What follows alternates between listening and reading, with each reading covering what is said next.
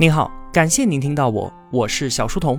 我的节目首发平台是在小书童频道微信公众号，小是知晓的小，在公众号里回复陪伴可以添加我的个人微信，也可以加入我们的 QQ 交流群，回复小店可以看到我亲手为您准备的最好的东西。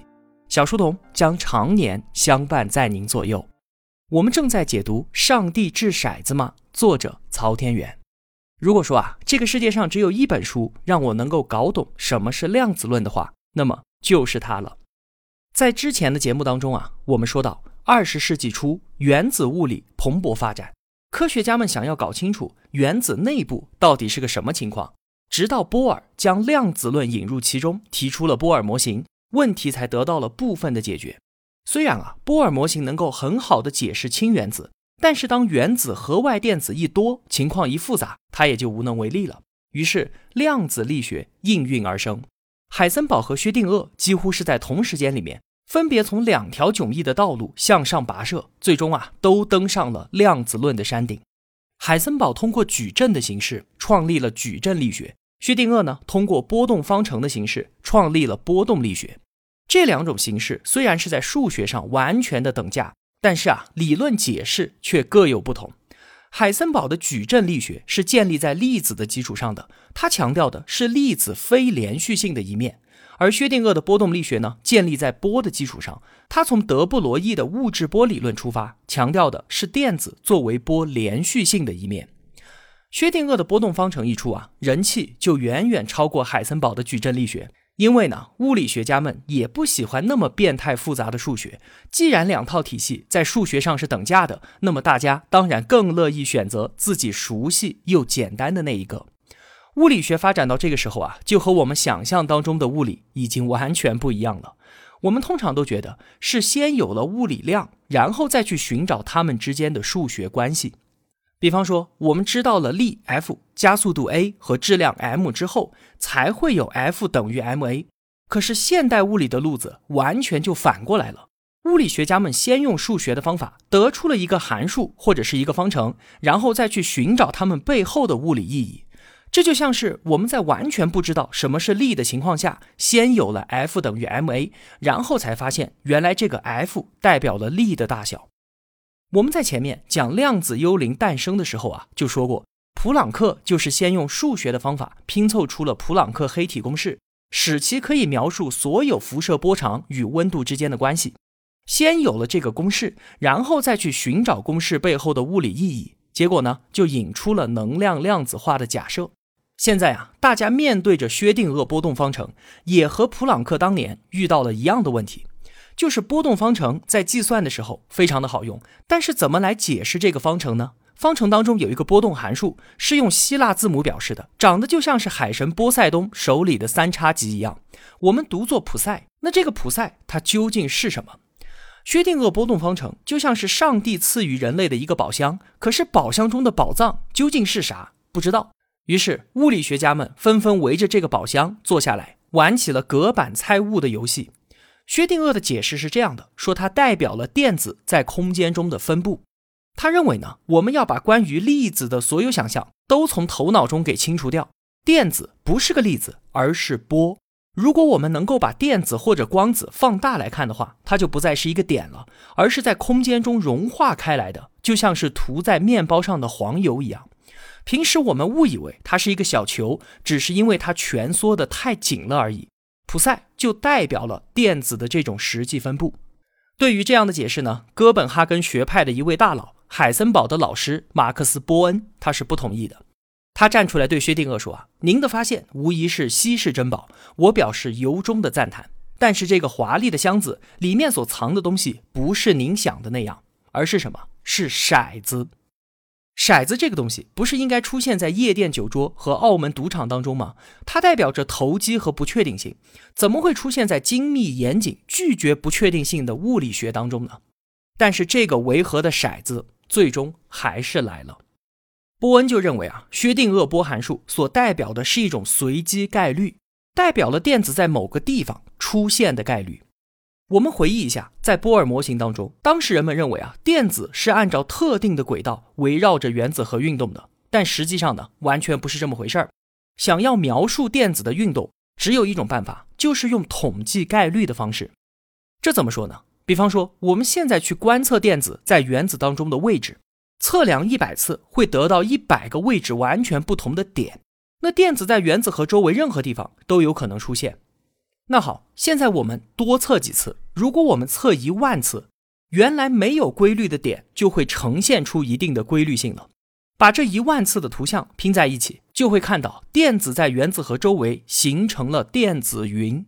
电子具体会出现在哪里，我们没有办法确定，但是我们可以预言它出现在某个地方的概率。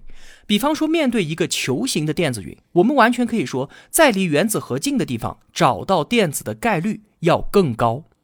这就像是掷骰子，一到六点是完全随机的，我不知道你下一次掷出的会是几点，但是当你大量掷骰子之后，我们就能够确定每个点数出现的次数其实是差不多的。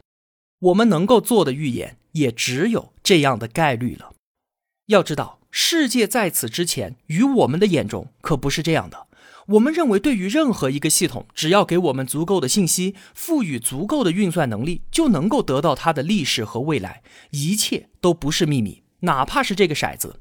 你想，骰子的大小、质量、扔出去的角度、高度、初速度，以及空气阻力、摩擦系数等等等等。你把一切的信息都告诉我，我可以毫不迟疑地告诉你，这个骰子将会掷出几点。因此啊，在人们看来，这个世界所有的未知，只是因为我们的信息和运算能力还不够罢了。十九世纪初的时候呢，法国大科学家拉普拉斯用牛顿方程计算出了行星轨道之后，把它拿给了拿破仑看。拿破仑就问他说：“在你的理论当中，上帝在什么地方呢？”拉普拉斯平静而霸气的回答说：“我的理论里不需要上帝这个假设。你听听看，上帝都被物理学给赶出舞台了，这应该算是科学史上最光辉荣耀的时刻之一了吧？他把无边的自豪和骄傲播撒到了每一位科学家的心中。只要掌握了足够的信息，并且我们有能够处理这些信息的能力，那么科学家就如同上帝般无所不知。这就是所谓的决定论。”可是波恩现在告诉我们，不是这样的。就算我们把电子的初始状态测量的精确无比，就算我们拥有最强大的计算机，我们仍然没有办法预言电子的准确位置。这种不确定性和信息的多少、算力的高低没有关系，这就是深藏在物质内部的一种属性。世界的本质就是不确定的，这就是波恩的概率诠释。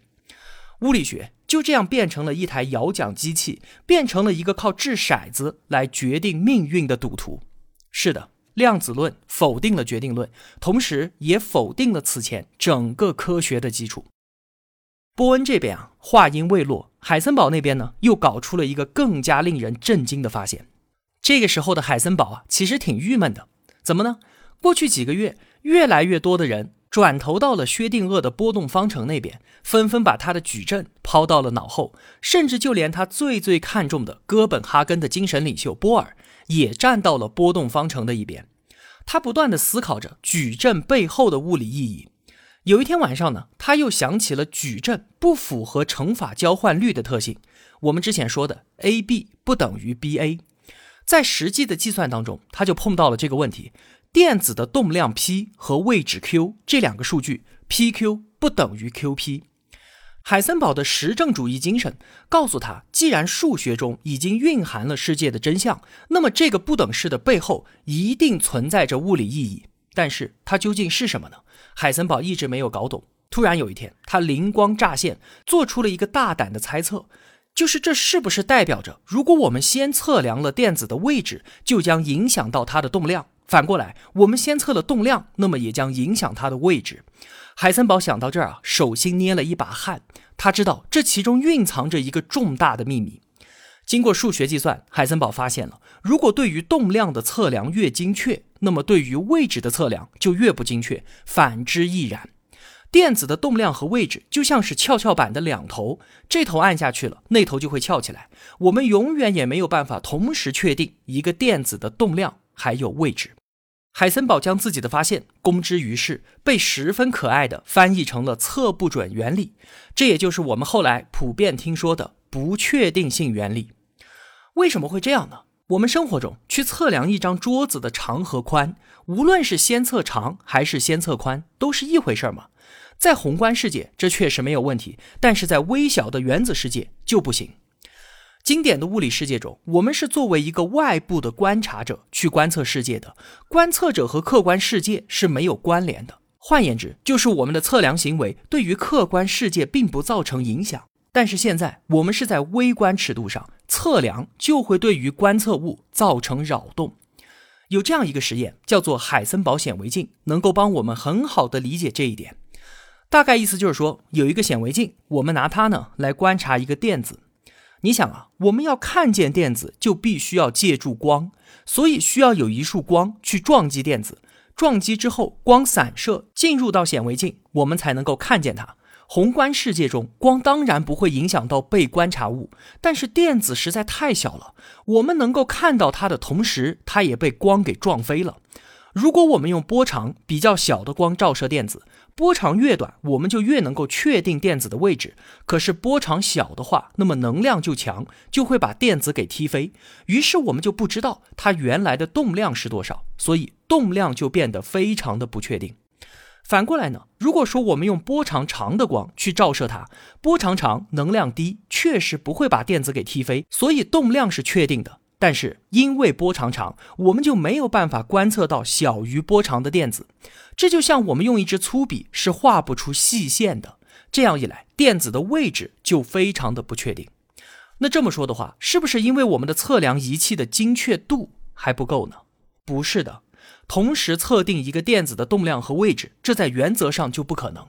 这是世界的内禀属性。无论科技多发达，这个问题我们也永远没有办法克服。就像是我们造不出永动机来一样，我们也永远造不出可以同时测量 P 和 Q 的显微镜。那关于测量手段和物质本质之间的问题，下期节目啊，我们说到波尔互补原理的时候再来细说。波恩他用概率诠释告诉我们，即便给我们掌握了所有的信息，我们也不可能预测结果。紧接着，海森堡用不确定性原理告诉我们，想要得到全部的信息都是不可能的。决定论被完全的打翻在地，我们唯一能够确定的就是我们什么都确定不了。在量子的世界里面，会发生一些宏观世界绝无可能发生的事儿，比方说量子隧穿。海森堡不确定性原理不仅发生在动量和位置之间，能量和时间之间也存在着不确定性的关系。这个量子隧穿是怎么回事呢？就是在宏观世界啊，比方说你面对一堵两米高的墙，如果你的跳跃能力只有一米五，那么你是无论如何都不可能翻过这堵墙的，对吧？但是当一个微观的电子面对一堵高于自己能量的墙的时候，时间确定，能量不确定，因此它有一定的概率是可以翻过这堵墙的，就像是在墙上打了一条隧道穿过去了一样。之前呢，我们在解读《浪潮之巅》的时候介绍过摩尔定律，就是说计算机的运算能力每十八个月会翻一番，运算能力就取决于芯片上计算单元的多少。计算单元现在是越做越小，七纳米、五纳米的工艺都有了，已经逼近了物理极限。再往小了去发展，变得非常非常困难了。为什么？就是因为量子世界当中这个隧穿效应开始显现，计算单元传输零和一的信息就会出错，所以摩尔定律必然在量子力学面前失效。还有另外一件更玄的事情，叫做真空涨落。真空当中的能量可以无中生有，怎么说呢？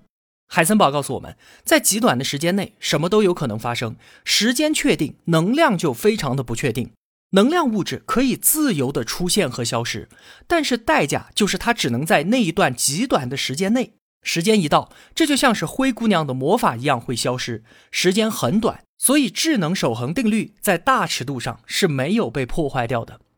一九八零年，美国物理学家古斯就提出了宇宙暴胀理论。他说：“我们的宇宙啊，其实就是一个免费的午餐。本来世界上什么都没有，都是真空状态的。而就因为真空涨落，在很短的时间内爆发出了很大的能量。二零一六年，引力波的存在被证实，一时间成为超级大新闻。引力波的一个重大意义就是它直接支持了宇宙暴胀理论，从而使我们对于宇宙大爆炸之初的情况有更加深刻的了解。波恩的概率诠释、海森堡的不确定性以及波尔的互补原理，三者共同构成了哥本哈根解释的核心。前二者呢，今天我们都说了。那么波尔的互补原理？到底是个什么呢？它将终结持续了三百多年的玻璃战争，那个非常非常吊诡的电子双缝实验也将要登台。下期节目我们再接着聊。好了，今天就说这么多了。如果我有帮助到您，也希望您愿意帮助我。一个人能够走多远，关键在于与谁同行。我用跨越山海的一路相伴，希望得到您用金钱的称赞。愿生活中所有的美好都不被辜负。小店期待您的光临，我是小书童，我在小书童频道与您不见不散。